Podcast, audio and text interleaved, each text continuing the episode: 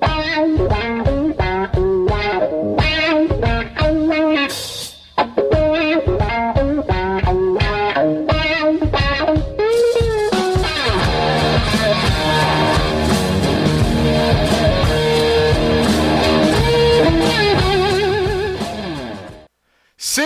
Meus amigos! Cá estamos nós com o nosso Tactical Talk de número 13 no dia 13. Ficou até meio cabalístico isso aí, hein? Tactical Talk é sua fonte de informação segura sobre Airsoft e os assuntos que o orbitam. Beleza, galera? Nesse iníciozinho, mandar, uma, mandar uma, um alô aqui para o nosso camarada Sancho Marra. Sancho, estou enviando amanhã o seu kit. Você foi um dos uh, premiados na, naquela nossa promoção. Amanhã estou indo aos Correios fazendo o envio para você. Beleza? O resto da galera eu já fiz o envio, então é só aguardar. Assim que receber, dá uma força para gente, tira uma foto, a gente publica no Facebook e depois imortaliza lá no nosso site. Tá bom, rapaziada? Vocês já sabem como funciona o nosso Tactical Talk. De início teremos a sessão do novato, passamos para o tema principal, finalizamos com um agradecimento e é assim que funciona. Beleza? Vou soltar a vinheta, já volto com o tema principal. E vamos que vamos.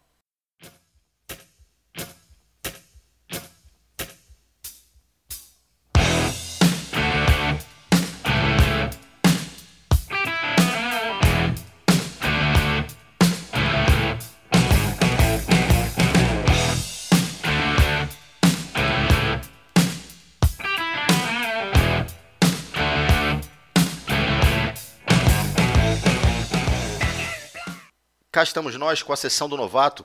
Essa sessão do novato, moçada, é, vai ser uma sessão que já teve um tópico lá no nosso Facebook. Já foi escrito sobre esse assunto no Facebook. Inclusive, eu vou pegar esse texto e migrar ele para o site, porque eu acho que ele fica mais uh, visível e disponível. Uh, e é um assunto extremamente relevante, que eu acho importante. Muitas pessoas acabam negligenciando ele, mas eu acho extremamente importante a gente tocar nesse assunto, que são as fotos que as pessoas divulgam uh, nas suas redes sociais, no, nos finais de semana pós, pós jogo de airsoft, pós evento de airsoft, tá, galera? Primeiramente, é, algumas pessoas podem me achar babaca por falar sobre isso, ou então podem achar que eu quero regular alguma coisa do gênero. Isso é um, é um, grande absurdo, porque eu não tenho poder de regular nada. O que a gente vai fazer, na verdade, aqui vai ser mais um apelo, né? Que as pessoas ponham a, a mão na consciência, principalmente os novatos, e que os veteranos é, ajudem a manter esse tipo de postura. Então vamos lá. Basicamente, o que, aconteceu essa semana? É, eu navegando na, na, na, internet, como eu te falei, no Facebook a gente fica olhando, surgem muitas pessoas cadastradas e vão surgindo fotos de eventos e tal, as pessoas vão compartilhando, é natural.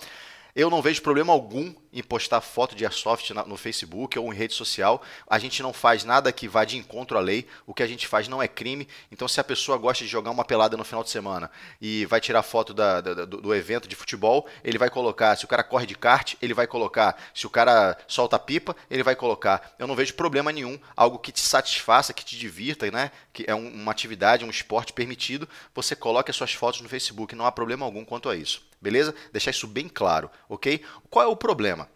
O problema é quando as fotos elas assumem um papel que elas fogem de um contexto que quem não está inserido nele acaba não entendendo aquelas fotos. Então, por exemplo, digamos que você participe de um jogo a qual exista um refém, a qual exista alguém que você vai capturar, e aí você tira uma foto com esse cara ajoelhado na tua frente, uh, com uma faca real na, na, garganta do cara. Não necessariamente encostada, mas a um palmo de distância.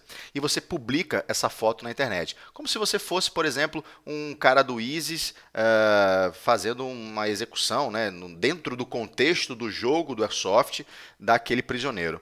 Qual é o grande problema? Eu sei que existe um contexto por trás. Né? Eu já sou praticante, eu consigo visualizar isso né, uh, por trás dessa foto. Ainda que eu ache de extremo mau gosto, ok? Eu não concordo, eu realmente repudio esse tipo de foto. Não acho que ela vem, venha a trazer nada para quem visualiza sem estar tá fora do contexto. Uma coisa é quem está participando do evento tirar essa foto e ficar bacana, divertido e tal. Você tirar essa foto do contexto e simplesmente colocar na internet, ainda mais usando uma faca de verdade, isso, na minha opinião, é inadmissível. Né? A gente não pode uh, bater palma e achar isso legal. Não estou aqui para execrar as pessoas que fizeram isso, até porque eu não as conheço, não sei onde foi, não sei quem foi, enfim.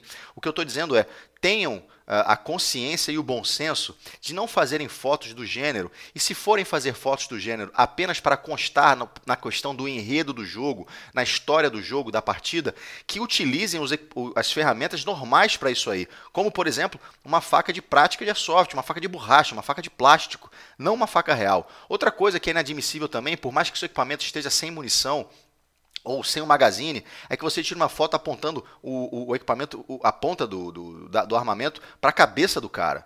Não faça isso. Né? Ainda mais você fazendo isso e divulgando na internet, as pessoas não estão uh, no contexto, as pessoas que não praticam não vão entender isso aí. Então, existe um senso de responsabilidade, sim, que você tem que ter, praticante, para que isso, isso não tome um vulto maior do que deve tomar. Então, você acaba, através dessa, dessa, dessa infelicidade, dessas fotos, você acaba sujando o nome do esporte também.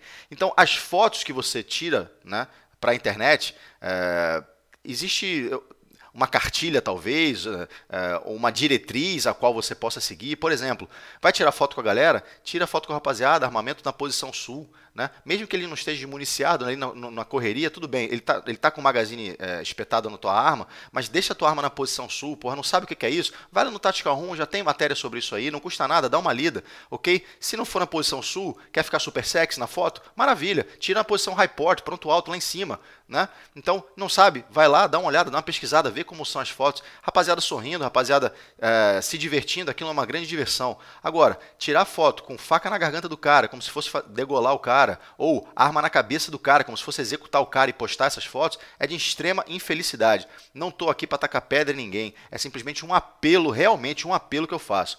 Outro tipo de foto que eu particularmente não concordo e não acho legal, Uh, ainda que ela seja numa escala de absurdo menor do que essa, do que essa da, da faca na garganta do cara, é, são as famosas fotos apontando para o fotógrafo. Né? Todo mundo mata o fotógrafo, né? geral junto apontando o armamento para a lente. Por mais que a gente saiba que existem câmeras que disparam automaticamente, celulares que disparam automaticamente, que na verdade não tem ninguém atrás manipulando a, a, o hardware, né? A, a, câmera fotográfica ou o celular, é de extremo mau gosto também esse tipo de foto, né? Ainda que eu digo, novamente, na, na escala ela é menor, é, a mim a me, menos do que, do que uma faca na garganta. Mas mesmo assim evitem, porque ela não passa uma, uma mensagem legal. Então, isso eu aprendi no início, até o meu, o meu guru nessa questão realmente das fotos aí, foi o, Coral, um abraço para o Coral aí, porque ele sempre comentava sobre a questão das fotos. A gente tem, tem uma responsabilidade, a gente tem uma imagem para passar. E como está na moda agora, todo mundo quer divulgar o Airsoft, né? Existe agora um frisson, uma afliceta, onde todo mundo, não, quero divulgar o Airsoft, como se o Airsoft já não fosse extremamente divulgado né, no nosso país com o boom que deu. Então, galera, fica essa, essa questão da foto, essa dica, e na verdade essa, esse apelo que o Tactical Room faz a vocês, que eu faço a vocês é: tomem muito cuidado com as fotos que vocês postam na rede social. Isso não quer dizer que vocês não podem postar fotos. Sim, postem muitas fotos, postem fotos legais.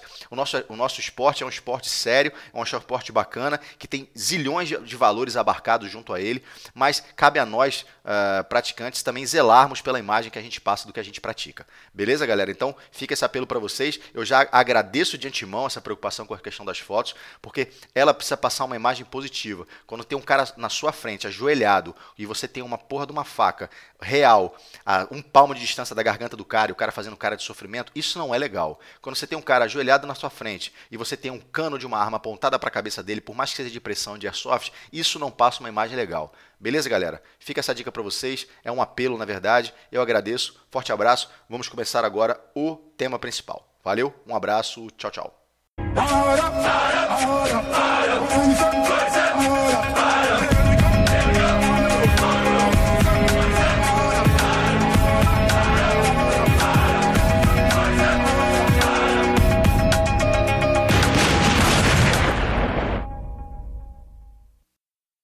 Rapaziada, tema principal agora do nosso Tactical Talk de número 13. Acho que é o de número 13, de número 13. E mais uma vez, uh, tivemos a, o, o, convidado pessoal do, do, Raptors no último Tactical Talk. E hoje a gente vai falar sobre Force on Force. E nada mais justo do que trazer o cara que, pelo menos até onde eu saiba, iniciou essa questão do Force on Force, né? É, teve essa, essa ideia e levou. Foi um cara que eu me espelhei, é um dos meus gurus táticos aí. E vamos bater um papo sobre isso. Eu não sei se vocês conhecem o Léo. Falar sobre Léo talvez a galera não conheça. Então, se eu falar sobre malha, a rapaziada vai lembrar e vai saber que foi um dos precursores do Real Action no Rio de Janeiro e foi um dos precursores sobre a questão da importância do treinamento na época no paintball, né? E eu peguei a esteira vindo no Airsoft e foi um cara que cortou muito dobrado nessa questão de treinamento, a importância do treinamento para o jogador, o destaque do treinamento, como, como a equipe melhora fazendo o treinamento. E ele vai contar essa história para a gente. Malha, meu velho, seja bem-vindo. Para mim é um orgulho muito grande ter você aqui, cara. Fala, né? Fala aí, rapaziada. Show de bola, irmão. Há muito tempo a gente tá para fazer esse, esse bate-papo. Sabe que o prazer é meu de estar tá aqui no, no Tactical Room. Pô, tá crescendo a cada dia, como eu sempre te falei, né? não só a rapaziada do futebol, do Airsoft, até a rapaziada do, do Real, né, da, da área de segurança pública vem consultando, então para mim é um prazer tremendo estar aqui e a gente batendo esse papo. Além de ser meu irmão, né, cara? Sabe disso. É, cara, você, porra, sabe que sou teu fã, isso aí é. Isso aí eu deixei sempre bem claro. É, você foi, só para quem não sabe, o WKG e, e o Malha na figura uh, de representativa né, da equipe, ele foi quem estendeu a mão para a SO4 que nós surgimos, justamente mudou essa questão do paradigma de treinamento para a gente. Então é um dos caras que me inspiram aí, sempre deixei muito claro isso também, uh, sobre a importância do treinamento e não só, né? Você acaba trazendo aspectos do jogo e do, do, do né, da amizade e tal para a tua vida também. Então, uh, o nosso tema hoje é Force on Force, a gente tem visto por aí muitas equipes, o Airsoft cresceu, né? explodiu hoje no nosso país, e a gente tem visto uh, muitas equipes uh, participando de treinamentos force on fósforo, né, com forças de segurança pública, e elas não sabem exatamente como começou, de onde veio isso, e, uh, qual esse relacionamento, às vezes até dizendo que, ah, não, nós trouxemos aqui, estamos começando, estamos reinventando a roda, e na verdade não é assim teve uma galera precursora aí que começou uh, esse tipo de projeto, né? Conseguiu romper as barreiras. Hoje, é, hoje é relativamente mole, porque o cara chega, é, o Airsoft já está bem difundido, né? O pessoal já está conhecendo ah, de uma forma muito mais, muito mais, muito mais clara, muito mais concreta, mas não sabe qual, quais eram as barreiras antigamente para que isso pudesse acontecer. Então, é, Malha, dá um pouco da visão assim de como começou, a, até pode trazer a visão do próprio WKG nessa questão de iniciar um treinamento, uma questão de importância do treinamento para a equipe e vocês uh, terem a oportunidade, se tiverem a oportunidade de fazer também a questão do Force on Force com, com segurança pública. Inclusive, você hoje, membro da segurança pública, você consegue diferenciar essa visão do jogador da época que você era e hoje do profissional da segurança pública que você é. Então, cara, é, é para explicar, a gente tem que começar lá de trás, né, na época do, do Vikings, né? Na verdade, o WKG ele surgiu da, da equipe Vikings, né? Que era uma equipe de paintball cenário, é, que eu fui convidado a fazer parte pelo Fábio Andolfi na época, é, grande Andolfi. E eu comecei lá atrás, nessa equipe de paintball. A partir dali surgiu esse desejo de treinamento, né? Eu achava que o paintball cenário só já não me satisfazia mais. Eu queria me, me qualificar um pouquinho mais, treinar um pouquinho mais, é, colocar em prática essas coisas igual a gente vê hoje em dia no YouTube, que eu pô, quero fazer esse drill, quero colocar isso em prática. E assim, a, alguns membros do Vikings não concordavam né, né, com essa ideia. Então a gente criou mais ou menos uma meio que uma subdivisão, que aí veio o WKG Tactical Group, que na verdade seriam aqueles que queriam treinar, né, que queriam começar a estar tá colocando isso em prática. E aí foi quando o WKG surgiu lá em 2006, né? A gente começou no dia 10 de novembro de 2006. Foi quando nós começamos a colocar em prática o WKG e começamos a colocar essas rotinas de treinamento, é, é colocar ali a rapaziada que estava realmente afim né, de estar de, de tá executando isso.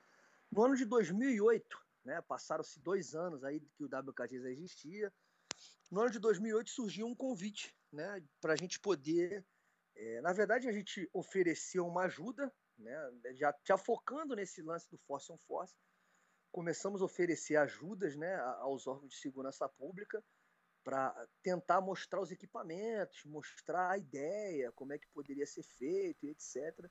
E lá no ano de 2008 a gente acabou recebendo um convite, um sim, a gente não estava nem esperando, mas recebemos um sim, né, de um batalhão especializado aqui no Rio de Janeiro. Esse batalhão abriu as portas para a gente ir lá, né? E na época quem, quem recebeu a gente foi o então, é, na época ele era capitão, capitão Luciano, que hoje é major Luciano. É, porra, figura excelente profissional, excelente oficial da Polícia Militar, que eu tive o privilégio de, depois de já entrar para a polícia, trabalhar com ele.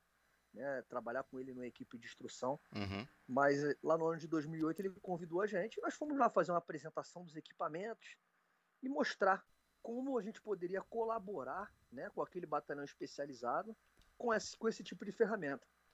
E foi engraçado porque a gente levou duas ferramentas. Nós levamos o Paintball e levamos também o Airsoft. Por quê? Porque o Airsoft estava sendo liberado naquela época. A, a, se eu não me engano, a Camuflagem Airsoft estava fazendo a primeira entrega de equipamento em dezembro daquele ano. É isso aí, de 2008. 2008. Perfeito. É, dezembro de 2008.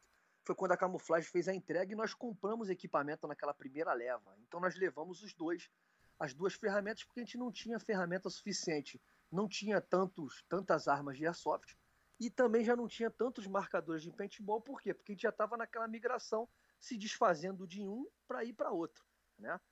E aí chegamos lá, mostramos equipamentos e tal, mostramos, pô, a gente pode colaborar dessa maneira, e foi aí então que surgiu é, é, o lance do Force on Force, que seria a gente colaborar no treinamento deles, ali fazendo aquela, aquele figurativo, mas que em contrapartida é, é daria um resultado melhor, por quê? Porque nós éramos pessoas, né? que estaria ali esboçando uma, uma resistência e não um alvo de papel. E foi quando o capitão Luciano, que hoje em dia é major, né, é, entendeu a dinâmica e abraçou completamente. Então, assim, é, eu costumo dizer que o grande início do Force on Force no Rio de Janeiro é graças a ele, né, que, que acreditou no trabalho, né, e ao WKG também, não só a mim, mas toda a equipe que naquela época abraçou a causa, foi lá e, e a gente prestava equipamento, e o equipamento danificava e a gente tinha que consertar, e enfim. Então, é, é, o mérito não é só meu, né? o mérito é da equipe WKG todo e também do Major Luciano que permitiu. E a partir daí a gente começou a ir a vários cursos. Cursos de, de especialização desse batalhão, a gente estava sempre presente. Foi diversos cursos, eu agora aqui nem me recordo quantos foram, mas foram diversos cursos que nós estávamos presentes, colaborando e cada vez mais aperfeiçoando um pouquinho do, do, do Force on Force. Né? E aí depois veio o grande Marcelão, pô, que a gente não precisa nem dizer, né? Marcelão é meu ídolo dentro da polícia, é um, um dos caras mais competentes aí para mim e, e, o melhor instrutor policial da atualidade, isso aí eu não tenho dúvida alguma, é, conhecendo diversos instrutores e, obviamente, respeitando a qualidade de todos, mas Marcelão, para mim, sem dúvida alguma, é o melhor instrutor policial. Ele também começou a fazer o Force on Force lá em Santa Catarina. E a partir daí, cara, deu esse boom que todo mundo sabe. Hoje em dia eu vejo uma porrada de gente fazendo. E é engraçado que você fez uma introdução aí que eu achei bem interessante. Infelizmente no Airsoft, é, as pessoas têm mania de querer ser o pioneiro, né? Tudo o camarada quer ser o pioneiro. Ele não, não, não, não consegue é, dividir o louro da vitória. Ele tem que ser o pioneiro. E aí eu escutei já várias vezes e continuo escutando. Não, a primeira equipe a estar tá fazendo essa parceria com não sei quem, tal, tal, tal. Mas na verdade você já começou lá atrás. É, é, o WKG fez, o Marcelão fez em Santa Catarina. Se eu não me engano, o, o, o, o Vlamir lá em São Paulo também fez por lá. Entendeu? Então tem bastante gente que já toca esse lance do Force on Force aí há, há bastante tempo, entendeu? Entendi, cara. É o é famoso a questão de reinventar a roda, né? Todo mundo quer ser o pai da criança, né? Todo mundo é, quer reinventar a roda. Dentro, dentro, do, dentro do Airsoft acontece isso. O pessoal não consegue é, é, assumir que tô, pô, tô fazendo isso porque eu vi alguém fazer e acho que eu vou estar tá somando também e vou estar tá continuando fazendo uma coisa bacana. Sabe, tem espaço para todo mundo. Cara, quantas, quantos órgãos públicos, quantas. É, é, é porra forças policiais tem no Brasil, porra, centenas, entendeu? Se cada uma das equipes ajudar uma dessas forças, cara, vai ser maravilhoso. Todo mundo vai estar ajudando todo mundo. O esporte vai estar sendo visto de uma maneira melhor, entendeu? É, é, eu lembro, cara, daqui no Rio de Janeiro, a polícia não sabia o que era airsoft, cara. E hoje você vai aí em diversos batalhões, o cara já sabe o que é airsoft, entendeu? Sabe como funciona. Isso é graças a quem? É graças a todas as equipes que de uma maneira ou outra colaborou para isso, entendeu? Colaborou para isso. Não só o WKG, entendeu? Então, é, é, eu acho que o pessoal tem que largar um pouquinho essa mania de querer ser pioneiro em tudo, entendeu? E na verdade falar, pô, eu tô fazendo isso porque eu achei legal. A rapaziada de Santa Catarina faz isso, a rapaziada do GA lá de Curitiba faz isso, eu tô achando interessante também. Ah, o pessoal WKG do Rio de Janeiro faz e eu achei legal e vou trazer aqui para minha cidade para estar tá fazendo também e assim sucessivamente, entendeu? É, as pessoas não, não se preocupam muito com essa questão do histórico das coisas, né? Elas querem sempre estar na frente. Agora, me diz o seguinte, Malha, é, quando vocês ofereceram né, essa questão dos equipamentos, foram demonstrar os equipamentos, é, anteriormente à utilização ou do marcador ou da, da arma de pressão de airsoft, o que, que, era utilizado, ou se é que eles utilizavam alguma coisa referente à Force on Force, ou era uma coisa extremamente nova? Pô, na verdade, cara, é, é, a polícia não tem recurso para estar tá adquirindo, a polícia militar, por exemplo, o Simunition, ou, ou outro tipo de, de, de, ferramenta que traga essa realidade do, do Force on Force. Né?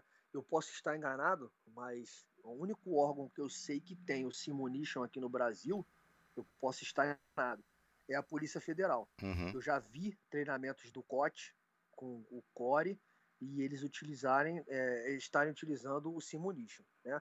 Então, na época que nós oferecemos, que nós fomos lá para oferecer, nada desse, desse, desse, desse tipo era feito. Né? Ninguém fazia nada desse tipo. Porque não tinha, não tinha nenhuma ferramenta que proporcionasse isso. Então, o, a simulação lá, o, o, o Force on Force, na verdade, a gente não pode nem chamar de Force on Force. Era feito com pau de fogo e o camarada fazia pou-pou com a boca. Um via o outro e fazia pou-pou. Entendeu? Uhum. Então, tipo, fazia o deslocamento ali com o pau de fogo e via o outro pou-pou tipo, como se o camarada tivesse sido atingido. Mas isso não te dá feedback, né, cara? Isso não, não, não dá para você ver se você fatiou certo. Ah, será que eu fatiei certo o beco? Porque quando o cara via teu braço, ele já gritava poupou, né? E é diferente de você estar tá com uma, uma arma de airsoft ali e tentar acertar. Então, é, é, é, era feito dessa maneira, não tinha essa estrutura e até hoje não tem. É comprovado, né, cara? O, o, a ferramenta mais barata para se fazer esse tipo de treinamento até hoje é o Airsoft. Né? Não adianta, um saco de bolinha é muito barato, a, a arma também não é tão cara em comparação às outras ferramentas, e quando você for ver no, no final o cálculo disso tudo, você vai ver que o custo-benefício do uso do Airsoft ainda ganha de todas as outras ferramentas. Entendeu? Então eu ainda continuo achando que é a melhor ferramenta. Mas, em contrapartida, a gente também tem que saber que o Airsoft ele também sofre preconceito dentro da força policial. Né? Existe esse preconceito com relação à ferramenta. Por quê? Pô, porque é uma arma de pressão que atira bolinha de plástico. Então o camarada acha o quê? Porra, eu vou treinar com, com arma de, de, de pressão que atira bolinha de plástico? Quando na verdade ele não entende ali a, a verdadeira ideia da coisa. Pô, eu tenho eu, aquele tipo de ferramenta, eu consigo treinar minha movimentação, eu consigo treinar uma série de coisas que eu não preciso estar treinando com arma real entendeu? Que eu não vou conseguir treinar com arma real, eu não vou conseguir atirar em outra pessoa com arma real, né? Então eu utilizo a, a, o airsoft para estar tá fazendo isso. Eu vou, aquilo ele está me proporcionando efetuar disparo em outra pessoa, entendeu? Mas mesmo assim ainda sofre é, é, é um pouco de preconceito, sim. Eu vejo isso diariamente ainda acontecendo, entendeu? Entendi. Então, eh, você até introduziu aí a pergunta que eu ia te fazer agora. Assim, na sua visão, você veio de uma visão de um cara uh, que era um, um player, um jogador de, de, de paintball, e depois você migrou para soft, né? Com esse viés sempre sério na questão do treinamento, destacando a importância do treinamento, né? Sair daquela, daquele senso comum, né? Até era, você tinha aquele, o pessoal chamava vocês de milicoide, né? Tinha umas, umas coisas depreciativas assim. E o engraçado é que provavelmente quem zoava na época ou se enquadrou no treinamento e hoje destaca a importância disso aí, ou meteu o pé e saiu, né, cara? É o mundo dá voltas, né? Aquela questão é. do, do mundo da volta. É, é verdade. Essa, antigamente a gente era taxado disso, né? Maluco, pra que o cara vai ficar treinando isso? Mas na verdade o objetivo sempre foi o mesmo, cara. Era ficar melhor. Era colocar, é elevar o nível do jogo entendeu? Se eu for tecnicamente melhor, eu vou elevar o nível do jogo, entendeu? E consequentemente isso foi acontecendo. Não só a gente, mas o SO4, o GRR, o DVGRU, treinando, treinando, treinando, foi elevando ali o nível do jogo e todo mundo viu a necessidade de treinar. Hoje, qual equipe que não treina? É verdade. Todas as equipes treinam.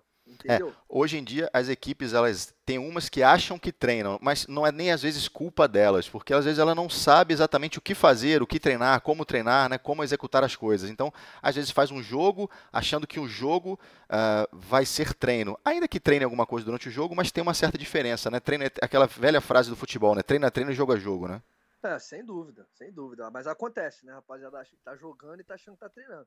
Mas eu vejo, assim, cada vez mais no Facebook, E até abrir um parêntese, até com, com, o início do seu comentário, eu continuo sendo um player de airsoft, cara, e tenho o maior orgulho de falar isso. Não tenho a, a, a menor é, é, vergonha. Eu sou um player de airsoft. E como profissão, eu sou profissional de segurança pública, uhum. entendeu? É, eu acho que o, o, que eu sou hoje como profissional de segurança pública é tudo graças àquilo que eu fiz anteriormente como player, sendo ele sendo airsoft ou paintball, porque eu já levava a sério isso desde o paintball e passei por airsoft. Então, quando eu cheguei e comecei a escolher isso como profissão, eu já tinha mais ou menos uma bagagem que eu trouxe de lá. Mal ou bem, ajudou. Foi um alicerce, né? É, justamente. Óbvio que na realidade é tudo muito diferente, muito diferente. Tudo muda. Eu não tenho, eu não tenho respaldo, entendeu? Uhum. Muda completamente, mas me ajudou, claro que me ajudou, entendeu? Então isso eu sempre gosto de deixar isso muito claro, que eu continuo sendo eternamente um player. Mas voltando ao lance do treino, então é, é, como você falou, muita gente treina, muita gente joga e acha que é treino, mas eu acho que o pessoal conseguiu ver isso, que a importância né, do treino ali, que, que o treino trazia para elevar os jogos, elevar o nível né, é, dos jogos aí, e elevou absurdamente. Hoje em dia você vê, hoje em dia eu vejo no Facebook, porra, treinos iradíssimos, drills, e agora você vê até mesmo o Tactical Room, pô, o conhecimento que o cara consegue ali, é, é, as dicas que ele consegue ali, pô, se o camarada não conseguir treinar e elevar o nível ali da, da, da equipe, cara, é, hoje em dia eu acho que tem mais facilidade do que na nossa época lá, um pouquinho atrás. A gente não é tão antigo, né, cara? Mas, assim, eu acho que lá atrás, quando a gente é, é discutia isso, não tinha tanta informação como tem hoje em, em português, que eu estou dizendo, né? A nível nacional. A nível nacional, a gente está vendo agora um, um, porra, uma enxurrada de conteúdo, de informação para o camarada treinar. Pô, seja o, o Tactical Room, seja, porra, o canal agora do Marcelão, né? O do Esperandio então, porra, tem muita coisa agora pro cara treinar e, e tá se aperfeiçoando, entendeu? Então acho que hoje em dia. E, e, em português, né, cara? Porque, pô, se pega o cara burrão igual a mim, que eu não entendo porra nenhuma em inglês, cara. a melhor coisa é em português, cara, entendeu? Para poder estar tá, tá treinando e desembocando isso aí. Na nossa época, cara, eu lembro que a gente, quer dizer, na nossa época você é mais antigo ainda do que eu, é, no esporte não em idade, mas enfim, a gente trocava mensagem por MSN, é, geralmente era, sei lá, sexta-feira, depois estava fora do trabalho, então de madrugada, e passava os, os arquivos de, de via doc um pro outro, né? Condutor de patrulha, aí passava Porra, outra coisa, tipo... É isso aí mesmo, é bem, bem lembrado, cara, tu, tu tem uma memória do cara, esse dia eu tava lendo o blog lá, tu falou do do repelente. Eu falei, pô, pior que é mesmo, cara. Eu conversei isso com ele há mó tempão atrás. É, você que, porra, você que passou o bizu, cara. É, tá aqui na minha frente a embalagem vazia aqui que eu tenho que comprar outra, pra me lembrar que eu tenho que comprar outra, porra. Dá, pô, tem que dar o crédito. Memória... É, não, mas tu tem uma memória, porra, fodida. E justamente o que tu falou agora, a gente falava por MSN, cara. Era MSN, pô, cara, olha que maneiro isso aqui, esse material, aquilo, aquilo outro, e mandava via doc por e-mail. É isso mesmo. Isso e hoje em dia o cara tem o um vídeo, né, cara? Tu vê ele na prática, o cara fazendo. E, e, a gente não tá nem falando de muitos anos, né, cara? Pra, pra tu ver a evolução, né? É, foi tá muito rápido, cara. tantos anos de diferença, mas para você ver a evolução. Hoje em dia, o cara já tem no YouTube ali um videozinho explicando o drill para ele poder estar tá realizando, ou se não, através de fotos. Eu vi lá que tu, você colocou, porra, várias fotos de treino de vocês mesmo aí na Bahia, fazendo uma porrada de treino e o passo a passo pro cara executar. Entendeu? Então, porra, hoje em dia só não treina quem não quer, né, cara? É, dá verdade. Pra, Hoje pra fazer muito fácil. Tá mais mastigado. Agora me diz o seguinte, Malha. É, vamos dizer, uh, uma, onde, na sua visão, onde o Airsoft, assim, né, se você pudesse elencar um ou dois pontos, assim, como destaque, na sua visão, onde o Airsoft auxilia ao profissional de segurança pública, e aí vamos dar uma de advogado do diabo e vamos perguntar o seguinte, aonde o Airsoft atrapalha o profissional de segurança pública? Né? Se tem alguma coisa que o cara precisa é, limitar, falar, olha, o Airsoft vai te trazer até aqui, daqui para frente precisa, né, aquele, como, como você mesmo fala, sentir o cheiro da pólvora para poder ter esse diferencial. Então, cara, isso aí é um, é um, é um assunto que é, é bem. Vai, vai, vai ser passível de diversas interpretações, né? Assim, na minha visão, eu acho que auxilia muito em tudo que necessite movimentação e repetição. Uhum. Né? Por exemplo, se eu tenho que ficar treinando ali com a minha. Eu tenho que fazer uma entrada, né? Eu tenho que estar tá treinando, sei lá, CQB. Vamos dar um exemplo. Pô, eu, se eu for treinar com arma real, eu não vou conseguir colocar um camarada lá dentro para me dar um feedback. Né? Perfeito. Ou se eu colocar um camarada lá dentro, é possível? É possível. Tem gente que faz? Tem. Mas eu tenho que ter noção que eu estou dobrando o risco da minha instrução ali. Né? Eu posso colocar um cara lá dentro e entrar com arma de fogo, dando tiro. Todo mundo sabe que isso acontece em treinamento real. Uhum. Acontece.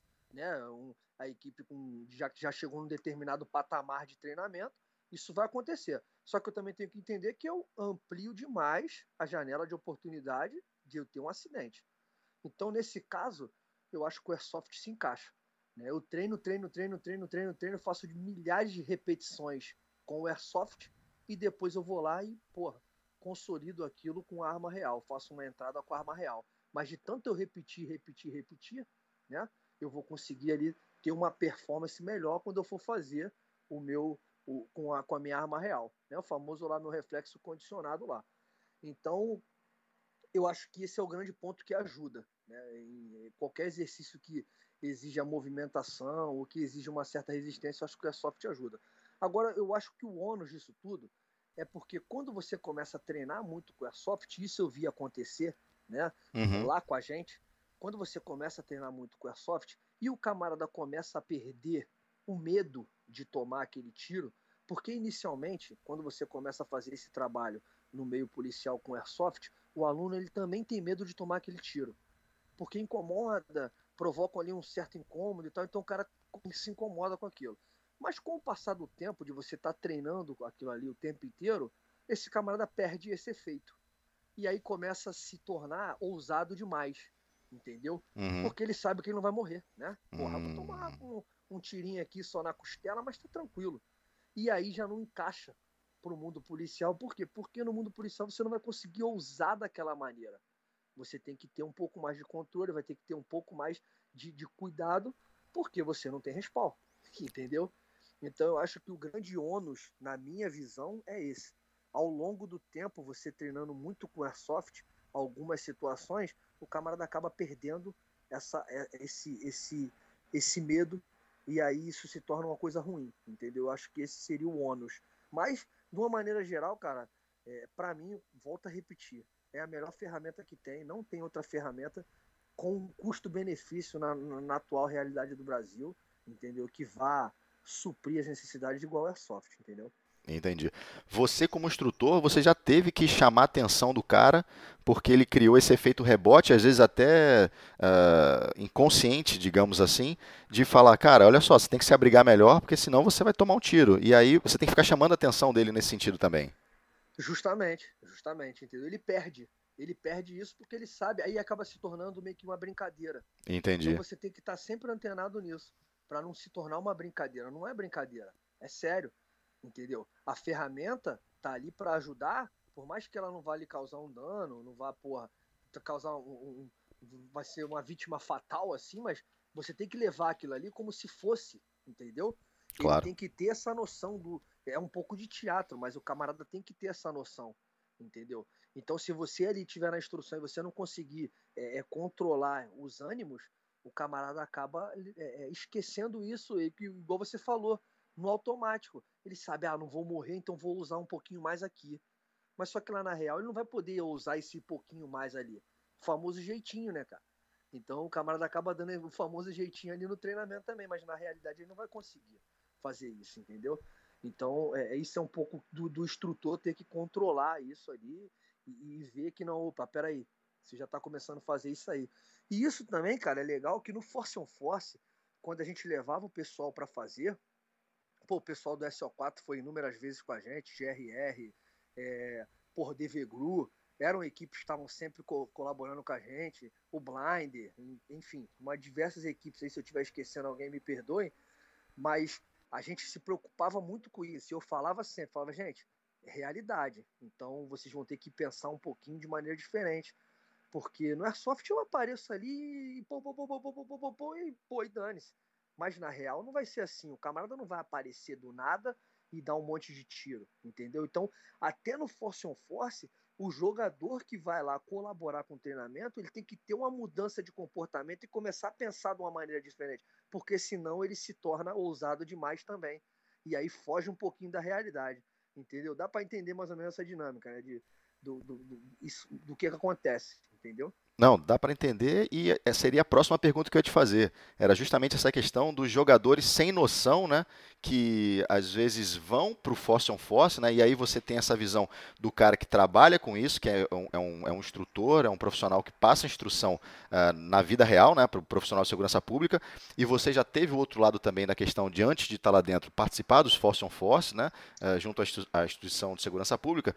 Mas tem uh, alguns jogadores, então acho que fica mais uma questão de dica para quem está tá tendo essa oportunidade ímpar, pessoal, é uma oportunidade ímpar. Uh, ter essa, essa oportunidade de estar tá, uh, aprendendo e fazendo essa figuração, digamos assim. Uh, tem muito jogador que leva para o lado pessoal, no, na questão de orgulho ou de ego, né? E ele acha que ele tem que ficar ali, não, acertei, ia lá, tirei o cara e tal.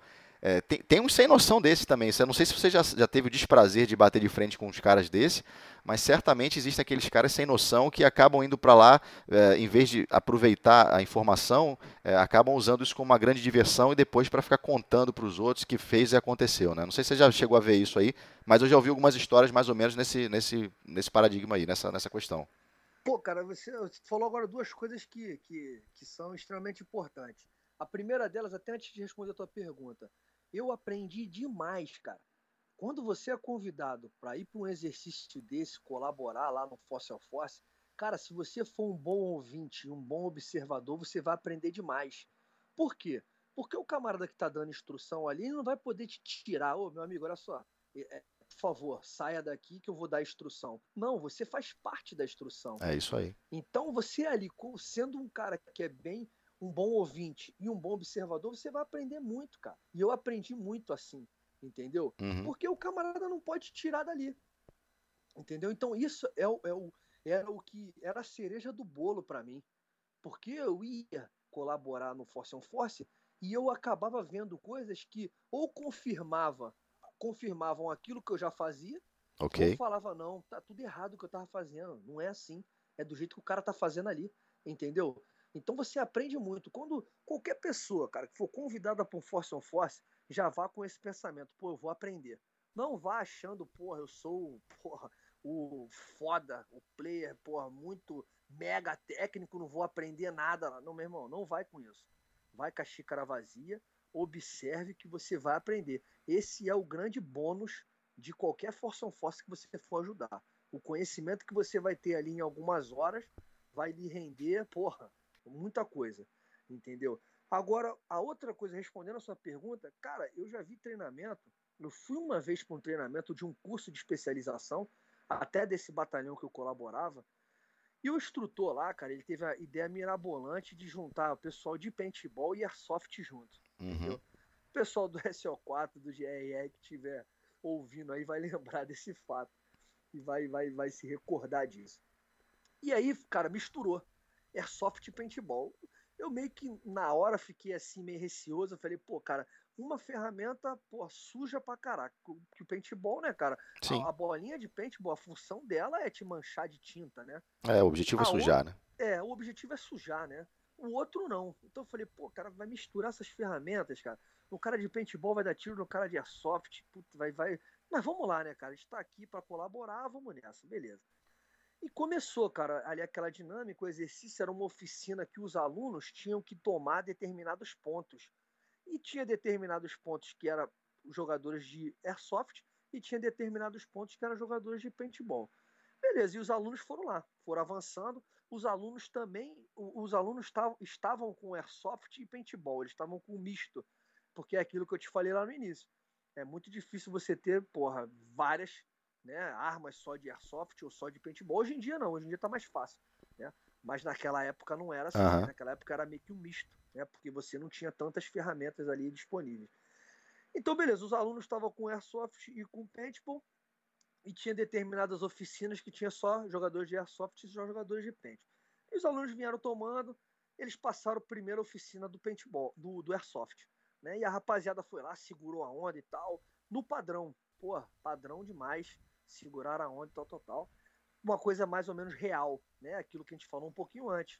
Eles mantiveram ali o teatro da coisa uhum. e se tornou uma coisa real. Quando os alunos chegaram na oficina de paintball, cara, lembrando, eu fui jogador de paintball e, e, e, sou jogador de airsoft. Não tenho nada contra nenhuma ferramenta. Então, ah, o cara tá falando isso porque era jogador de paintball. Não, não era. Entendeu? Eu fui jogador de paintball e não tenho, não tenho é, é, porra, vergonha nenhuma de falar isso. Mas nessa ocasião, o que aconteceu foi com jogadores de paintball. Quando eles chegaram nessa oficina de jogadores de paintball, cara, cara, os caras saíam de dentro da casa e ia pro meio da rua, atirando, meu. Pá, pá, pá, pá, pá, pá. Coisas que você via assim que, que jamais, jamais aconteceria na realidade. Uhum. O cara iria morrer, pô. O cara jamais iria fazer aquilo ali na realidade, entendeu? Então ali naquele momento perdeu, cara, todo o objetivo daquela oficina. Por quê? Porque o comportamento do pessoal que estava ali não condizia com a realidade, pô. Entendeu? O que o camarada estava fazendo ali não era o real. Então tem esse problema também. Né? Nem todo mundo está apto a ir lá colaborar num treinamento de força on force. Se o camarada não entrar nesse espírito, primeiro, xícara vazia, tô indo lá para aprender, tô indo lá, não vou me meter. Eu tô indo lá para colaborar com a ferramenta e ser uma, uma força contrária, né? Criar resistência ali. Se o camarada não for com esse objetivo, cara, já era, entendeu? E ele tem que vestir esse personagem de estar tá colaborando ali com uma força que trabalha com a realidade. É, ele não consegue. Eu acho que algumas pessoas não conseguem é, analisar e mensurar quão importante, assim, qual, quão oportuno, né, essas portas abertas para o cara estar tá lá dentro, né, bicho? É, é, é um negócio que é, algumas pessoas acho que não têm noção né, de como qual o privilégio esse cara tá lá dentro, né? Justamente. E outra coisa que eu já vi acontecer, né? Pô, pasme, cara, eu já vi isso acontecer do meu lado o camarada ir para colaborar numa instrução de force on force e ele querer se meter na instrução. tipo, Isso o camarada tem muito, tá cara. falando alguma coisa e fala, não, pô, mas a gente faz assim, assim, assado. Que absurdo. Pô, camarada, vamos lá, entendeu?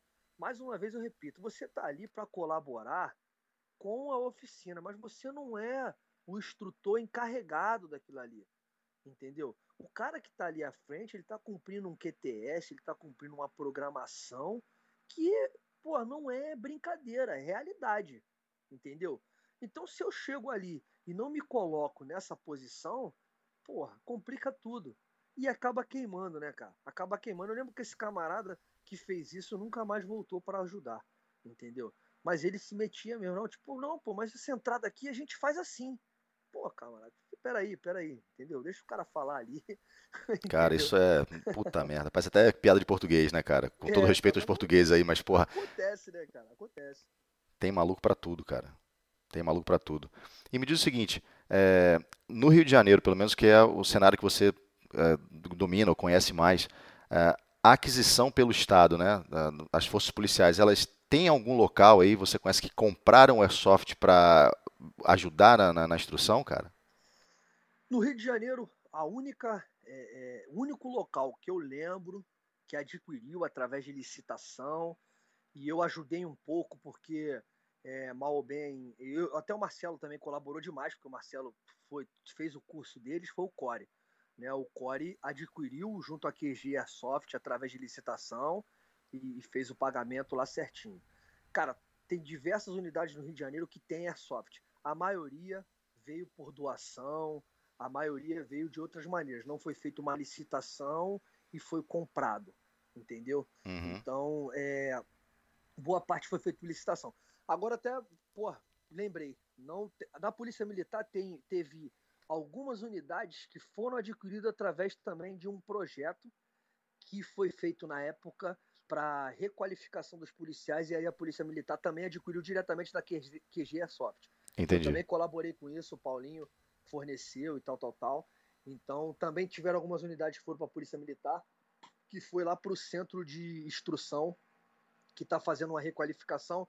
O policial entrou de férias e tal, tal, tal, ele volta, aí ele faz uma requalificação e está sendo utilizado o Airsoft lá, e inclusive bem bacana. Eu, eu fui lá há pouco tempo, e não é um force on force, né, que eles estão fazendo, porque lá é um centro de instrução de tiro, né? Então, lá é, é, é o camarada tirar no alvo de papel. Ok. O que eles fizeram? Eles pegaram o armamento de airsoft e fizeram uma, uma, coisa que eu achei muito interessante. Eles fizeram tipo aquela pista do filme SWAT. Lembra aquela pista que o camarada aposta com o outro? Sim. E, e vai fazendo, dá rolamento e tal, uh -huh. Eles fizeram uma parada bem parecida, que também é em dupla, com o airsoft. Então achei bem interessante, mudaram um pouquinho a dinâmica, mas usou o Airsoft para uma coisa que também atendeu, entendeu? Até porque a distância é pequena e a arma acabou atendendo para aquilo ali também. A arma de Airsoft acabou atendendo, achei interessante. Então, assim, que eu lembre, cara, foram essas duas ocasiões. O Core que adquiriu algumas e a Polícia Militar também adquiriu algumas, mas é muito pouco ainda. Eu acho que é o que eu te falei, cara, tem uma certa resistência, entendeu? Tem uma certa resistência e assim, é pouca gente. Eu acho que é mais gente colaborando dessa maneira e, e eu acho que também é muito válido porque as equipes acabam de uma maneira ou de outra sempre lá colaborando. O DVGRU, por exemplo, está sempre na cidade da polícia colaborando. Eu fiz esse link lá do, do, do chefe lá com o, o Laureano, o Laureano está sempre ajudando lá o pessoal. E eu acho que isso é proveitoso também. Com certeza. Para as equipes que acabam é, adquirindo um pouco mais ali de conhecimento. Não equipes sérias, né, cara? As equipes que realmente merecem estar tá ali e estar tá está colaborando, entendeu? Entendi. Agora, qual o receio? Você falou, o pessoal tem um pouco de receio. Qual, qual o receio uh, da aquisição de um, de um equipamento, de uma ferramenta que vai trazer qualificação, vai refinar a técnica do, do, do profissional? Uh, na sua visão, qual seria o, o, receio sobre isso aí, cara? Eu acho que, assim, a primeira coisa que, que gera muito, eu vejo que gera muita dúvida é, é com, relação, com relação à qualidade e à manutenção. É, okay. É, todo mundo tem a visão de que o equipamento é muito frágil. Ah, cara, isso é muito frágil. A gente vai comprar isso aqui, daqui a pouco vai estar tá dando problema e tal, coisa que não é verdade. Né? Se você comprar uma egg aí de qualidade, full metal, igual a gente tem lá, tu não tem dor de cabeça nenhuma, cara. Faz aquela manutençãozinha básica, uhum. utilize e não tem dor de cabeça nenhuma. Mas eu acho que ainda tem um pouquinho dessa visão da fragilidade, né? Que não é tão, ah, não é tão resistente. E eu acho também que tem aquela um pouco aquela visão de, pô, o cara no fundo, no fundo, ah, pô, isso é arma de brinquedo, entendeu? Não é uma arma real. Então eu, eu acho que não é uma coisa muito clara, mas eu, eu, eu ainda levo para esse lado um pouco da resistência de não ser adquirido. Né? É, até tu, você, você me fez a pergunta e eu falei do Rio de Janeiro, apesar que você me perguntou do Rio de Janeiro. Mas Santa Catarina, o Marcelão adquiriu, né, cara? Ele adquiriu diversas lá através de licitação também com o AQG ou com a camuflagem, eu não lembro. É, eles foram, é. se eu não me engano, a primeira força a nacional primeira, a fazer essa aquisição diretamente por licitação. É, é, importante falar isso aí, porque apesar de você ter me perguntado do Rio. Foi, Janeiro, foi bem focado. É, mas, é, mas eu acho interessante te faz, falar isso porque eles foram o primeiro a fazer uma licitação mesmo, fazer aquele, aquele relatório explicando os motivos, a exposição de motivos, etc. Marcelão escreveu muito bem e fez. Mas enfim, cara, voltando ao assunto, eu acho que é isso. Eu acho que é um pouquinho da fragilidade da visão ainda de ser arma de brinquedo. E outra coisa, tem gente que nem conhece a ferramenta, nunca utilizou, mas já tem uma opinião contra. Entendeu? Então, eu acho que criou um pouquinho de barreira com relação ao Airsoft, até também por causa do paintball. Eu acho que o, o Airsoft acabou é, levando um pouquinho do, do, do, do ônus lá do paintball. Uhum. Né? E, e, se ficou um pouquinho com essa resistência. Né? É, lá no, no, no Cefap, o Centro de Formação da Polícia Militar, teve uma, uma, uma favelinha, ainda tem, né? A favela lá. Cenográfica, né? cenário, né? É, cenográfica, que era utilizado paintball e depois se perdeu. Esse paintball, o equipamento deu problema e etc. Então, eu acho que o pessoal é, é, traz esses históricos, né? Ah, pô, lá teve paintball, teve problema e ninguém nunca mais fez manutenção. E também falta conhecimento. Então, por exemplo, um camarada que lida com armamento real, ele não vai saber lidar com uma egg, né? A não ser que ele veja alguém mexendo ali, por mais que seja um pouco semelhante, né? Mas é, é completamente diferente o funcionamento, né? Não é o funcionamento de uma arma real, é uma arma ah, com de certeza, brinquedo, com certeza. Arma de pressão que atira ali é, bolinha de PVC de 6 milímetros. Então, é, é, teria que qualificar pessoas para elas conhecerem, mexerem, para poder, eu acho que ter um pouco mais de confiança para estar tá adquirindo esses equipamentos, entendeu? Eu acho que por esses motivos ninguém tá, é, não fica forte, né? Não, não, não firma, né? É, de vez, não, realmente essa vai ser a ferramenta. Eu acho que é por causa disso. Entendi. É por um lado é bom porque você tem aí é, uma parceria, vamos dizer assim, público-privada com as equipes sérias, né, que, que tem a oportunidade de, de aproveitar isso, né, de uma forma inteligente. Mas por outro lado é ruim porque você vê uma ferramenta tão bacana e o Estado não, não aproveitando essa ferramenta né, para refinar o profissional de segurança pública. Deixa eu fazer um parênteses que eu lembrei agora, cara. Na LAAD, se não me engano, foi de 2010, 2011, enfim, é, tinha um stand da, das Forças Armadas Americanas e o camarada lá, conversando com a gente, tinha, tinha um standzinho de tiro com uma arma de airsoft, num, num alvozinho eletrônico e tal. E ele falou que o primeiro contato que os soldados tinham com o armamento era com o armamento de airsoft para depois ele dar o passo à frente e ter o contato com armamento, arma de fogo real, entendeu? E eu achei isso interessante, porque é, você minimiza, como você falou, muito bem a questão dos riscos, né? Se o cara desesperar, dá um puta que pariu lá, o cara não vai matar ninguém. E você avalia e dá confiança ao cara de manipular. Tudo bem que nos Estados Unidos isso é muito menos latente que no Brasil. Mas você dá a oportunidade do cara manipular um equipamento para trazer mais segurança para ele, que aquilo é só um objeto, se bem uh, manipulado, não vai dar nenhum tipo de problema, né? É, então, e, e o legal é que a Airsoft mal ou bem, mais uma vez repetindo, por mais que ela seja completamente diferente da arma real, o fim, mas ali a casca, tudo por fora, o funcionamento é bem parecido, né? Então, é, é, quando o camarada tiver acesso àquela primeira, em vez de ele tiver acesso a, diretamente à arma de fogo, tiver acesso a uma arma de airsoft, ele vai saber onde é a trava, tudo certinho, né, cara? Antes de estar tá, tá mexendo na arma de fogo. Eu já tinha ouvido essa, essa história de que lá fora o pessoal primeiro, antes de ter contato com arma de fogo, tem um contato até com arma de airsoft. Eu acho interessante, cara. Mas a, cultura é diferente, né, cara? Também. Ah, a, com gente, certeza. a gente esbarra na cultura, esbarra na resistência. O cara antigão lá de trás fala: ah, eu aprendi com pau de fogo, então pra que vai trazer essas arminhas? Pra dar pau de fogo, pra, entendeu? É, é isso é, é foda, isso é complicado né, pra cacete, cara. A realidade é essa. A gente, já para colocar o Airsoft, porra, cara, como no Force on Force já foi bem difícil, cara. É, é, eu fico pensando o dia que a gente vai conseguir é, colocar, porra, 30 armas de airsoft para tá todo mundo fazendo um mega Force on Force. Pô, tomara que isso aconteça um dia, né? Você, você pergunta é, complicada de responder. Você acha que o profissional de segurança pública, a, a grosso modo, né, uma visão geral, ele se importa é, com essa questão de treinamento? Ele vê quão importante é a, a, qualificação e a requalificação dele de tempos em tempos, obviamente você está num estado que é um, é um ponto fora da curva, é um diferencial. Né? O Rio de Janeiro é uma coisa que a gente não consegue entender. Mas você inserido nesse contexto e quando você conversa com seus pares, você percebe que eles entendem é, que a, a, importância do treinamento pode inclusive salvar a vida dele, ou você acha que ainda há muito negligência por parte do profissional em falar, cara, eu preciso ir para um stand, ou fazer um treinamento force on force, ou fazer uma reciclagem com o pessoal X? Como é que você enxerga isso, cara? Então, cara, onde eu trabalho, como é um centro de instrução, né? É, todo mundo que trabalha lá visa muito a instrução e está sempre se qualificando. Todos os profissionais lá da sessão né, de instrução eles estão sempre se qualificando. Eles sabem da importância disso, até porque, mal bem, os camaradas são multiplicadores de informação, né? então eles têm essa preocupação.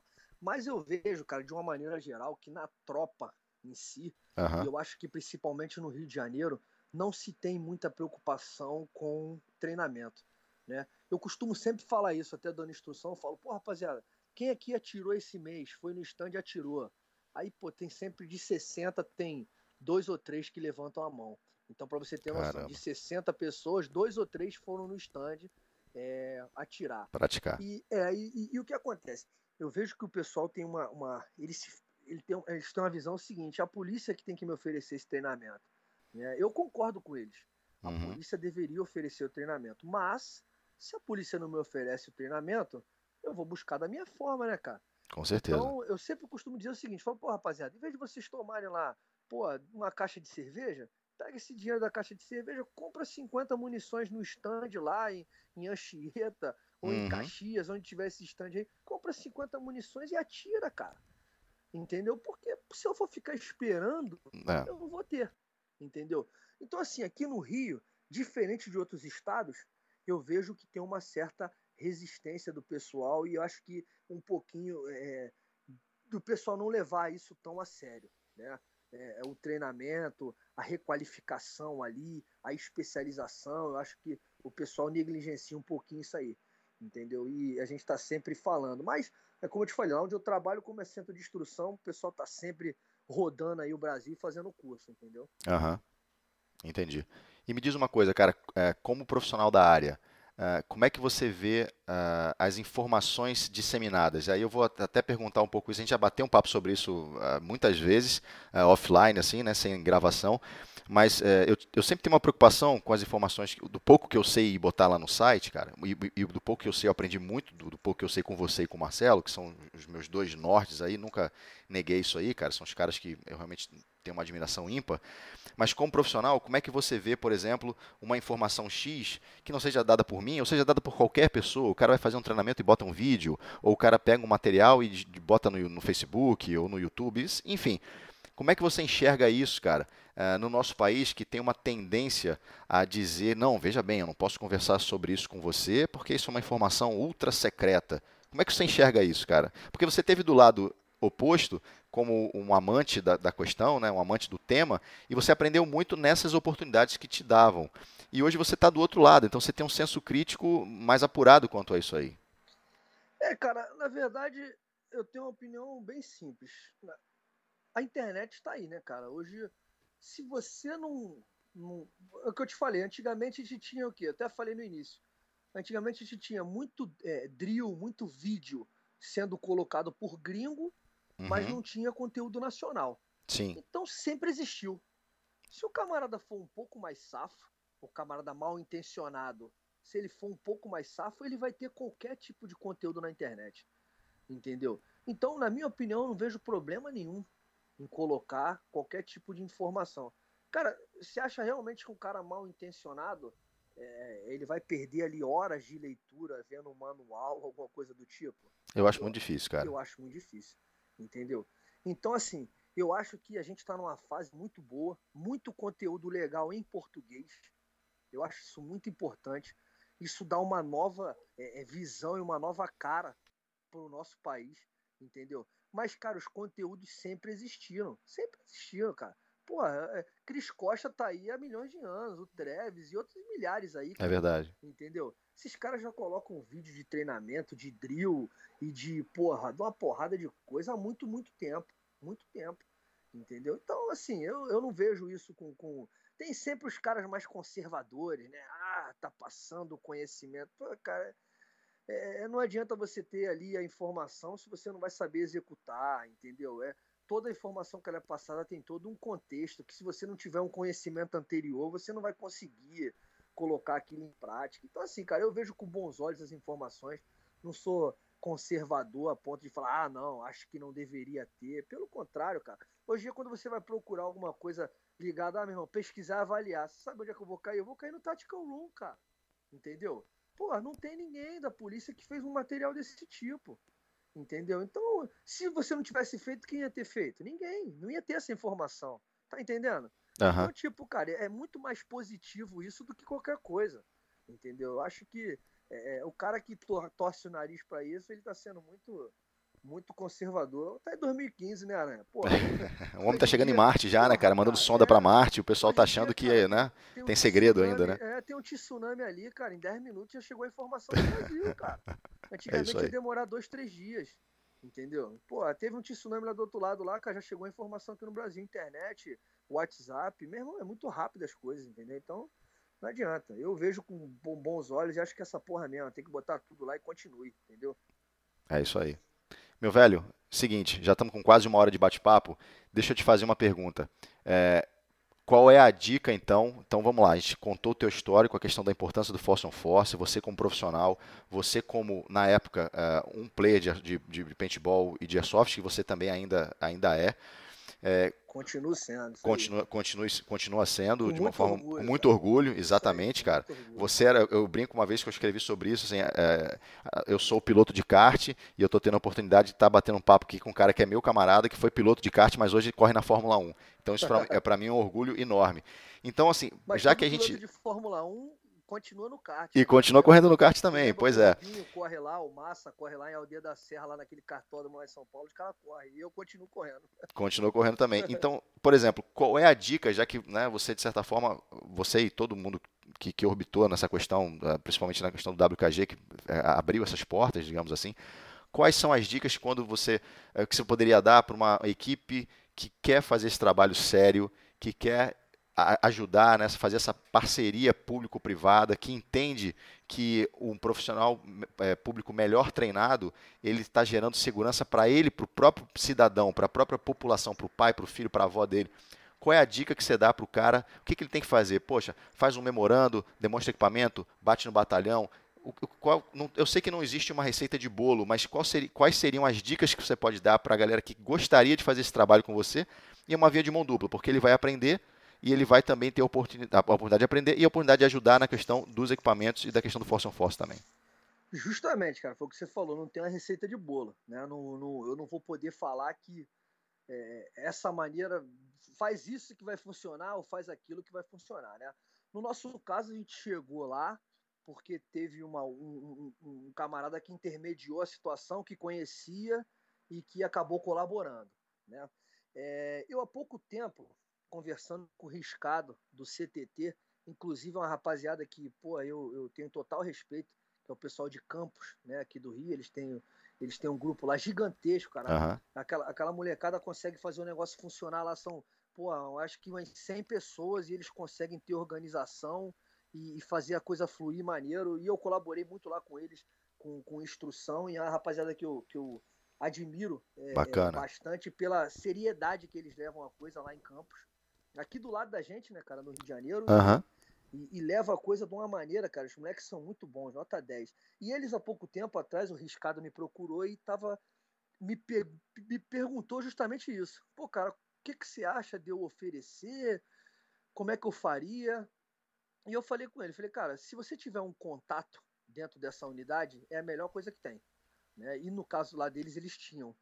Oferece para esse contato para você ir lá, é, é, é, demonstrar essa ferramenta, chega lá com conhecimento, com propriedade, mas sempre deixe claro que você é um grande teórico, um cara que estuda aquilo ali, que gosta daquilo ali, que é um, um grande apaixonado, mas não queira entrar na parte da realidade.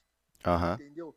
Sempre deixe claro para ele lá que ele é o real. Pô, cara, você é o real, total respeito a você. Eu estou vindo aqui como apaixonado por isso, gosto muito de equipamento e estou trazendo essa ferramenta aqui para você estar tá conhecendo. E, e, eles fizeram isso. Então, assim, o primeiro passo, cara, se o camarada tiver um contato dentro de alguma unidade, ofereça ajuda. Com certeza, se o camarada for um cara que gosta de treinamento, for um cara sério, ele vai querer é, essa ajuda, porque vai ser legal para ele fazer esse, essa, essa, oficina lá, mostrar para as pessoas das unidades dele aquele equipamento e etc. E foi isso que o pessoal do CTT fez. Eles fizeram um contato, se eu não me engano, com alguém de uma unidade. Eu não me lembro se era a unidade do EB ou era da polícia, ou se foram os dois. E eu lembro que eles conseguiram levar o equipamento lá, o oficial lá viu o equipamento, gostou, e se eu não me engano, eles acabaram colaborando com o treinamento Force on Force para o pessoal que estava indo para o Haiti. Pô, que legal. Olha que maneiro, né? É, foram lá, persistiram, conseguiram e acabou colaborando. Pô, parece ser uma coisa pequena, mas não é, cara. Eles colaboraram com um camarada que está indo realizar lá uma missão de paz no Haiti, que é uma missão complexa, porque lá é um lugar complexo. Uhum. E mal ou bem, talvez esse camarada chegue lá e ele vai aproveitar alguma coisa que ele errou aqui no Fossil Fossil, lá ele não vai errar. Entendeu? É verdade. Então, às vezes a gente não tem noção da dimensão das coisas que a gente né, tá, tá conseguindo ali colaborando.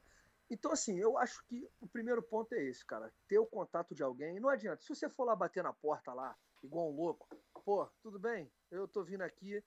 Cara, ninguém vai te receber. Né? Existe todo um. um o pessoal vai ficar receoso, vai ficar meio. Vai ter que ter um, um pontapé inicial de algum conhecido para estar tá ajudando, para estar tá fazendo isso. Não, não adianta. Então, acho que é, o, o passo inicial é esse. Quem tiver a oportunidade, cara, faça. Entendeu? Faça. Lembrando, saiba se colocar no seu lugar, tipo, não queira ser superior aos caras, porque realmente não vai ser, né? Mas tenha essa visão de que aquilo ali você está ali para colaborar, mas se tiver oportunidade, faça, porque, cara, é, é, você vai aprender muito, vai ser muito legal. E, e, o, o senso de dever cumprido, cara, e a felicidade de ter colaborado. Pô, eu colaborei com aquele grupo X, eu colaborei com aquele curso Y, isso aí é impagável, né, cara? Não tem preço. Porra, com certeza, cara. É muito legal, muito legal mesmo. Meu irmão, é, finalizando aqui, sempre o convidado não escapa não, cara. Mas eu sei que você, é, convidado não escapa não. E eu sei que você você gosta também, porra, é, dê uma dica sua, momento cultural malha, é, de um livro, ou um filme, ou um jogo, enfim, pode ser repetido, que já foi dito, não tem problema, cara. É a hora é tua aqui. O que, que você recomenda pra rapaziada? Pô, cara, me pegou de surpresa, hein? Ah. me pegou de surpresa. E ultimamente, cara, eu não tô lendo, eu não tô lendo é, é, livro nenhum. Eu, eu, só li livro de guerra, né, cara? Essas coisas eu só tô lendo livro de pai agora, né, cara? ultimamente. Então, mas, cara, jogo, eu tava esses dias mexendo no, no videogame, eu não sou um cara muito viciado, né? É, eu tenho um, um, Xbox One aqui, mas eu não, não, jogo tanto. Mas esse dia eu tava mexendo nele lá e comecei a, a, a jogar o Sniper Elite 3. Um jogo que eu achei bem interessante. Parece é, é meio que na África, né, cara? Não é uma parada muito atual, apesar de eu gostar de, de, de cenários mais atuais. Mas eu achei bem interessante a dinâmica ali. A rapaziada que gosta mais de sniper lá do sul, lá, né? É, é nem foi combinado isso. Eles falaram desse jogo aí. É, eu nem tinha ouvido, cara. É, eles falaram desse jogo aí, cara. É, cara, eu não ouvi. Eu não ouvi o, o, o Tactical Talk antigo. Até, até te confesso que eu não ouvi o último que você gravou com eles. Uhum. Mas eu tava mexendo nesse jogo e eu tinha ele no, no, no, no videogame aqui que eu comprei na, na loja lá virtual e tal. E é um jogo que eu achei interessante. Achei interessante pra caraca a dinâmica toda, a respiração e etc. Achei, achei bem maneiro. É... O livro, cara, pô, eu, eu gosto de um livro que foi você que me indicou, cara. Agora, pô, fugiu o nome do livro, cara, que é foi uma francesa que me que escreveu, cara, que tu me passou um tempo atrás, que era da. que ela fez aqueles testes de, de, de, de sobreviver em vários locais. Cara. Ah, é o, é o Corpo no Limite, cara. Acho que é esse, não é esse? Eu acho que é, cara. Esse livro eu achei muito interessante, cara.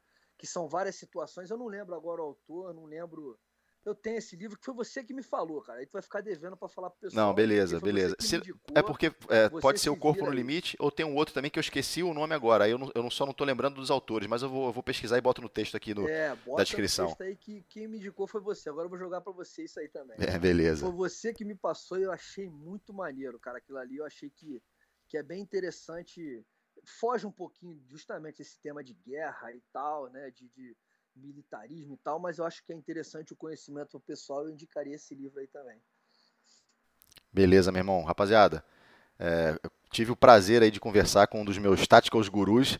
Esse cara, é, eu devo muito a ele, cara. Muito do que eu sei, muito do que vocês veem hoje que eu disponibilizo de informação, na verdade, eu simplesmente fui um, uma via de pegar a informação que eu recebi, moldar ela e colocar num texto ou aqui no áudio, alguma coisa. Porque esse cara me estendeu muito a mão no momento que a gente estava começando. Aprendi, aprendi muito, continuo aprendendo com ele, a gente continua batendo papo, conversando.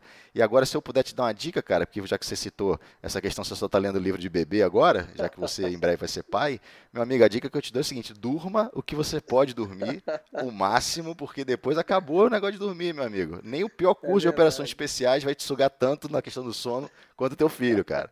Tua filha. É verdade, é verdade. Já tô, já tô, já tô pensando nisso aí, cara. Já tô pensando nisso. Agora, cara, é tudo mentira que tá falando. Você sabe que eu gosto de você. Você é o cara que também me, me, me, me espelha aí, caramba, em várias coisas. A admiração é recíproca. Aprendo muito com você, entendeu? Você sabe disso também. É, porra, eu vou até contar um fato aqui que é interessante. Lá no meu curso da Marinha, a prova final que eu fiz, o cara que me ajudou a fazer foi você, entendeu? É. Então, meu irmão, sabe que essa admiração é recíproca, é total respeito ao, ao Tactical 1, a você, sabe que eu te vejo como um irmão, e tamo junto sempre. Tamo junto, cara. O que tamo eu puder fazer para para ajudar, eu vou estar tá sempre fazendo aí.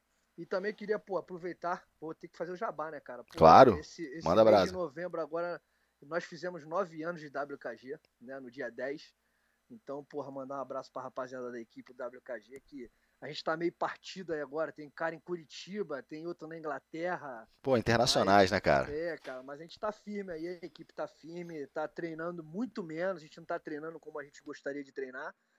Mas estamos treinando, estamos firmes, nove anos de WKG e muito disso é graças a esses caras aí que estão sempre do meu lado aí e sempre apoiaram e, enfim, continue. É isso aí, são, é... a eles e os caras merecem, só, só rapaziada nota 10. Porra, vocês são referência, rapaz. Vocês são referência, pode ter certeza disso aí. E mesmo sem treinar, quem, quem aprendeu a andar de bicicleta não esquece não, porra. é ruim, tem que treinar. Pô, tô vendendo aqui uma peixe de treinar e minha equipe tá treinando no mês e olha lá, cara. Tá... tá Beleza, meu irmão. Senhoras e senhores, Léo Malha, prazer enorme tê-los aqui. Vamos dar continuidade ao nosso Tactical Talk. Vai ter a sessão agora dos agradecimentos. A gente finaliza ele. Muitíssimo obrigado pela sua audiência. Voltamos já já. The roof, the roof is on fire. The roof, the roof, the roof is on fire. We don't need no water, let the motherfucker burn. Burn, motherfucker. Finalizando esse Tactical Talk 13, vamos aos agradecimentos. Uh, primeiramente, antes de iniciar os agradecimentos, deixa eu comentar sobre o livro que eu tava, a gente estava comentando com o Malha na sessão anterior, no tema principal. O livro é O Corpo no Limite, da editora Ediouro, e o autor é o Kenneth Kammerler. Kamler. Esse livro ele trata sobre uh, o, o, Kenneth, que é um médico, acompanhando diversas expedições pelo mundo. Então ele passa pela Amazônia, ele passa pelo alto mar, ele passa pelas areias do deserto, ele passa pelo fundo do mar. Ele traz alguns estudos sobre uh, pessoas que fazem escaladas em montanhas muito altas. Ele traz um estudo sobre simulação espacial. Por que é legal? Ele traz informações, ele quebra paradigmas de como o corpo humano se comporta em ambientes extremos. É um livro muito legal sobre isso aí. Inclusive é um livro da área de medicina medicina, mas extremamente disponível, a, a, muito fácil o entendimento também. Ele quebra um paradigma, por exemplo, que diz que o náufrago não pode beber água do mar. Na verdade, ele diz que pode sim, principalmente nos últimos momentos, onde o náufrago não tem mais nada para beber, toda a água terminou, ele pode sim se beneficiar da água do mar, porque ela vai mantê-lo vivo por um ou mais dois dias. E esse um ou do, esse mais um ou dois dias pode ser o diferencial entre ser localizado e salvo ou não. Então, é, vale a pena ler esse livro pela quebra de paradigma, ainda que ele não seja um assunto direcionado eminentemente ao airsoft, mas é uma curiosidade que acho que orbita no, o nosso interesse. Beleza, galera?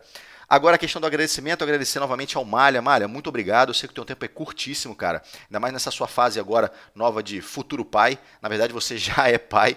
Então, parabéns e muito obrigado pela, pela sua generosidade de estar conosco aqui. Tá bom, cara? A gente vai marcar, a gente vai voltar esse tema Force on Force no futuro, já está combinado com ele. Vem coisa boa pela frente aí.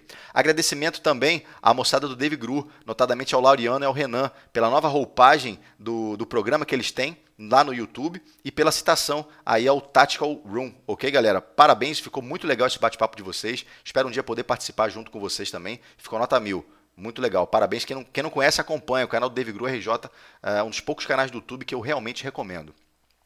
Agradecimento também para o Bernardo Vitureira, pelo conteúdo que ele nos passou sobre o disparo da soft, né, uma mecânica, o início do aprendizado no disparo da soft. Ele vem aí desmistificando algumas coisas relacionadas ao FPS, essa loucura toda de querer incrementar o armamento de uma forma uh, sem critério. Ele desmistifica isso aí. E como a gente falou de Force on Force lá no início, nosso tema principal, é, fica atento ao projeto dele, rapaziada, do, do, do Magazine desenvolvido aqui no, no, Brasil.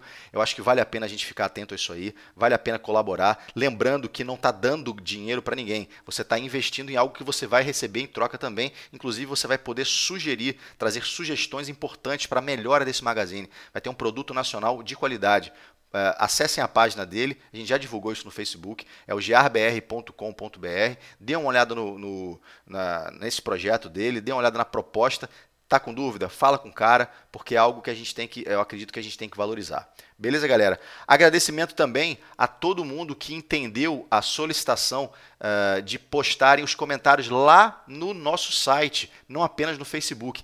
É, esses dias eu estava fazendo uma busca, fazendo um controle sobre as coisas que eu postei lá no Facebook e algumas coisas simplesmente desaparecem. Algumas fotos somem, alguns conteúdos desaparecem, eles não são encontrados de uma forma muito fácil, eles são escondidos meio que pelo Facebook. Eu não sei exatamente como funciona, o que, que acontece, mas quando a gente traz esse, esses comentários, quando a gente coloca o comentário na postagem lá no site, ele fica imortalizado lá, ad eterno. Então, se daqui a um ano alguém acessar e ler sobre Search and Access, por exemplo, e encontrar lá um comentário de alguém fazendo um incremento naquilo lá, ele vai ficar imortalizado ali e vai ser um complemento e as coisas vão se tornando sempre atualizáveis ali dentro. Beleza, galera? Então, muito obrigado para quem entendeu, quem faz a postagem lá no site. Eu, até hoje eu liberei 100% dos comentários, eu não fiz nenhum tipo de filtro nem nada. A galera é sempre muito educada, sempre participando com informações bacanas. É, eu só tenho a agradecer, galera. Muitíssimo obrigado pela audiência. Eu não sei se esse Tactical Talk 3 vai ser o último do ano, a gente está chegando já no finalzinho do ano aí. Uh, acredito que umas férias sejam interessantes, sejam importantes. Talvez eu volte com o Tactical Talk 14 ainda nesse ano. Estou vendo a possibilidade. Beleza, galera? Então, fiquem na guarda, fiquem atentos aí. E muito obrigado. Até o próximo Tactical Talk. Um abraço e fui.